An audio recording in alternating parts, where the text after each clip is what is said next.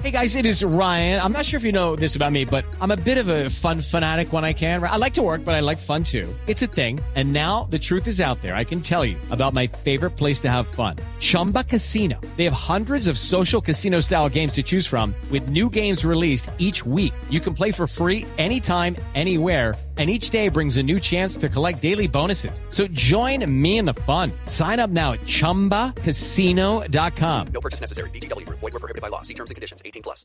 Pero vamos a empezar entonces, Anita, con la obesidad digital. ¿Usted la, había escuchado el término? La verdad, muy poco. Y yo de esa sí también muy poco, porque usted sabe que yo no compro por internet, me niego a dar la tarjeta de crédito. Tal vez consumo más eh, películas y cosas, pero que esté pegada, pegada a un computador o al celular, no, eso no es. Lo mío no es la obesidad digital. Pues le cuento que yo, ahora que estaba reflexionando ¿Usted sí sobre el se- se tema, engordó? yo creo que sí me engordé digitalmente, hablando. Digitalmente. No, y en la otra también, porque pues ¿para qué? No vamos a decir que no, pero creo que digitalmente sí, porque ahora está todo, el mercado, el domicilio, la farmacia, eh, absolutamente todo, todo, todo, todo, todo es a través de digital, el estudio, el trabajo, todo lo estamos consumiendo a través de las pantallas. Y está con nosotros el doctor Fernando Pérez Galás. Él es cirujano bariatra, él es coordinador del Instituto de Obesidad y Síndrome Metabólico del Hospital Ángeles Lomas de México. Y está con nosotros hoy aquí en Casa Blue, doctor Fernando Pérez, bienvenido. Hola, ¿cómo están? Yo encantadísimo de estar con ustedes, Patricia y Ana María. De verdad es un gusto poder platicar de este tema. con- Y nosotras felices de, de tratar este tema, de este nuevo término. ¿Qué significa este término obesidad digital, doctor?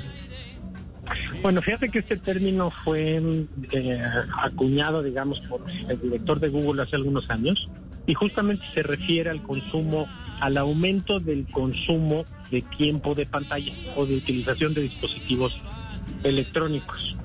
Esto, digamos, creo que lo acuñó en una conferencia y lo dijo así de manera como que muy, este, de alguna forma como que medio coloquial, ¿no? Y, eh, y si él se refería a que con, lo- con toda esta modernidad y lo que hemos venido en la transformación de la vida en línea, pues había, había, había un alto consumo de tiempo de pantalla y de alguna forma él lo comparaba con eh, el origen eh, de, la enfermedad de la obesidad, que es el aumento del, del consumo de calorías, ¿no? Que eso es lo que, digamos, él hacía esta eh, comparación entre una y otra cosa, pero es algo, creo que es algo mucho más complejo que eso. Pero bueno, como todas las obesidades, uno siempre quiere hacer dieta. ¿Puede hacer uno una dieta digital? Ay, Anita, una hora, si a uno, si ya uno no tiene el teléfono, que es la extensión de la mano, le empieza a dar a uno como una angustia terrible. Bueno, sí es cierto, Claro. pero creo que hay que parar, ¿o no, Dog? Hay que, hay que buscar esa dieta digital.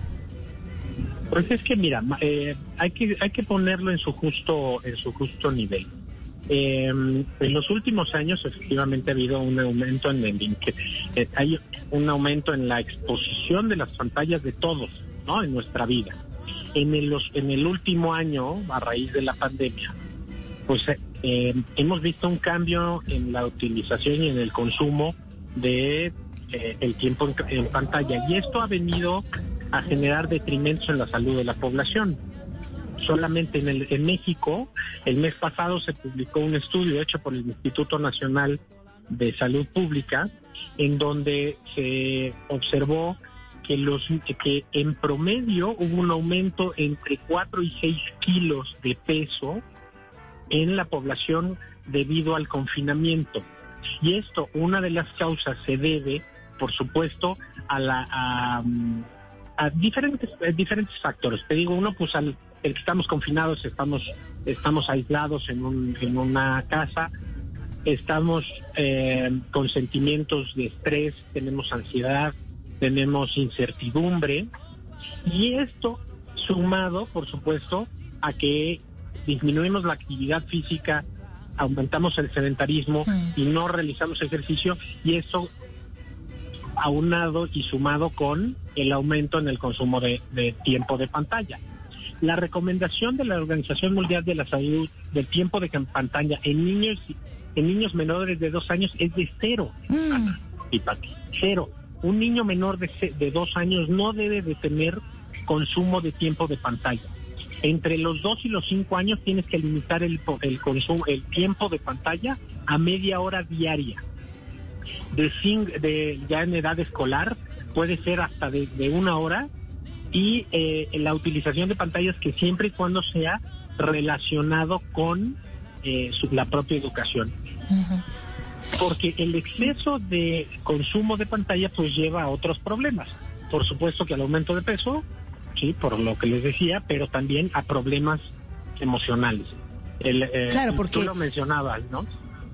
Sí, y es que la Eh, emoción y, y- doctor, la emoción y, y la alimentación, digamos que a mí me parece que son un pésimo matrimonio, pero además consumimos tanta información y tenemos una cantidad de cosas que todo el día nos llega a través del, del móvil y de la pantalla, Y- que también pienso que el nivel de estrés se sube Y muchísimo. todo el tiempo, y todo el tiempo, porque mm, mm, tenemos no solamente el- la pantalla de- del computador, tenemos el teléfono, tenemos eh, eh, el televisor, bueno, tenemos muchísimos aparatos todos conectados al tiempo, pero eh, doctor, ¿cómo sé si yo soy obesa digital?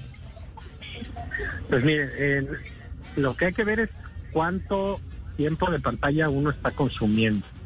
Porque tú lo mencionabas, eh, casi casi dejar el, salir a la calle sin el teléfono empieza uno a tener ansiedad y eso es cierto.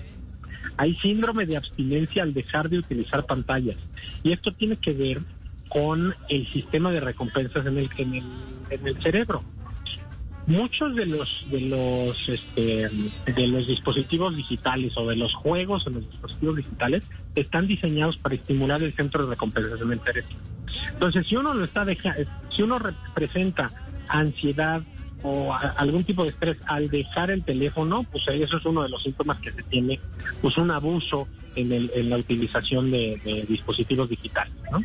Bueno, otra que genera también estrés, doctor, es cuando uno le llega un mensaje y uno lo tiene que leer ahí mismo, porque creo que aconsejan que, que, que, que uno utilice solamente y especialmente el tra- en el trabajo unas horas específicas para contestar los correos electrónicos y los mensajes. Pero yo creo que eso es bien difícil porque uno apenas ve que ¡tin! eso suena, uno inmediatamente le da el estrés de leer y saber qué fue lo que le escribieron.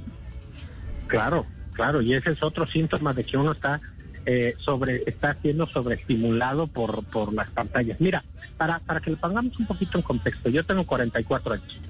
Cuando yo era chiquito, ¿no? Eh, ver la televisión, si yo quería ver el pájaro loco, que me encantaba esa caricatura, pues yo tenía que estar a las 3 de la tarde en punto enfrente del televisor para poder ver la caricatura. Entonces yo tenía que negociar con mi mamá el comer pues, rápido y el que me dejara ir a ver la televisión. Ahorita tú te sientas en el televisor y puedes a la hora que sea ver lo que tú quieras. Entonces, por eso hay que limitar el tiempo de pantalla, sobre todo en los cerebros en formación. En los niños menores de, de, de dos años, no permitirles ver pantalla, porque las pantallas se dividen en dos. Hay pantallas activas y pantallas pasivas. Las pantallas pasivas es lo que yo te cuento que yo viví de chiquito con la televisión. Es decir, tú te pones a ver qué hay en la televisión. La pantalla activa es lo que tú quieres que la televisión te dé a ti. Y esa es la, la, la transición que hemos visto en los últimos años. Entonces, todos esos, esos factores, si los vamos este, eh, sumando, las pantallas activas estimulan los centros del deseo del cerebro. Entonces, cuando llega un mensaje, pues tú lo tienes que leer porque te da ansiedad por leerlo. Cuando tú eh, dejas de utilizar un juego o cuando tú dejas, y aparte, por supuesto los juegos o, la- o lo- ese ejemplo que tú diste de, de- del mensaje de tenerlo que leer, hay otro problema. Los fotones que emiten las pantallas digitales cerca de los ojos estimulan el cerebro. Entonces, el, la, si hay, si la, otra de los síntomas del, este, del uso excesivo de pantalla es ansiedad, depresión, estrés, insomnio y problemas de, de, sueño. Mire, por eso, Patri, yo creo, doctor, que mi recomendación y la más difícil, a mí me cuesta, es arrancar el día sin mirar el celular, porque empieza uno a meterle al cerebro de repente cosas que no necesita. Es decir, uno debe levantarse, desayunar, pero usted lo primero que agarra hoy por hoy cuando se levanta es la mano, mesa de noche y ver qué le está pasando o qué mensaje le enviaron al celular que de repente no le va a enviar ningún, ningún mensaje positivo para arrancar su día. Sí, claro. No, eso, eso hay que eliminarlo. Y otro de los, y, hay que disminuir, disminuir el uso de las aplicaciones. Por ejemplo, Instagram. eh, pues Instagram está diseñado para que a ti te esté invitando a estar viendo, ¿no? Lo que lo que lo que aparece en tu línea de tiempo. Y ya hay tantos datos y análisis de datos atrás de cómo se dice inteligencia artificial que vamos, hasta uno pensaría que el teléfono nos está espiando, ¿no? Hay veces Pero que no lo claro. has pensado, pero ya te lo está poniendo. Yo le juro que yo a veces digo que mi teléfono me, me- me escucha, porque hay veces que tengo conversaciones e inmediatamente Google me empieza a mandar publicidad de eso que estábamos hablando en grupo. Y yo digo, eh, mi teléfono me está espiando. Pues mira, ahí sí, este, aparentemente Google dice que no y los dispositivos y iPhone y todas las marcas de celulares dicen que no. Pero yo creo que los algoritmos de la inteligencia artificial van tan van tan rápido, ¿no? Van van evolucionando tan rápido que no necesariamente te tiene que ir te tiene que escuchar, más bien eh, es tu misma utilización del propio teléfono lo que va alimentando ese algoritmo. Y O sea, él lo piensa antes te de que yo lo piense. A él se le ocurrió antes de que a mí se me ocurriera. Exacto, poniéndolo casi casi en términos muy fáciles, le acabas de dar al clavo, ¿no? Entonces, volvemos a lo mismo. Claro. Lo que hay que hacer es hacerlo consciente y hay que, eh, pues, limitar de alguna forma el- la utilización de las pantallas. Ahora, ya los propios dispositivos eh, tienen hasta configuración para saber cuánto tiempo llevas en esa, Sí. en esa, en esa aplicación, incluso ponerle límites de utilización. Ok, pues el doctor Fernando Pérez Galás, ha sido un placer esta charla con usted, hablar de este tema tan interesante como es la obesidad digital. Ya me declaro obesa digital, ya lo acepto. Tengo que empezar a tomar medidas al respecto. Y eh, creo que nos queda mu- mu- mucho tema eh, con este tema de, de- del- del, um, de la obesidad y de cómo estas nuevas eh, costumbres, esta nueva realidad está afectando nuestra salud y sobre todo la salud de nuestros hijos. Doctor Fernando, muchísimas gracias por estar aquí en Casa Blue. Al contrario, al contrario, muchísimas gracias por la invitación, Pati y Ana, y las invito a seguirme en mis redes sociales. En todas me encuentran como eh, doctor DR Pérez Galá. De R. Perre- Pérez Galás, la obesidad digital y esto es Casa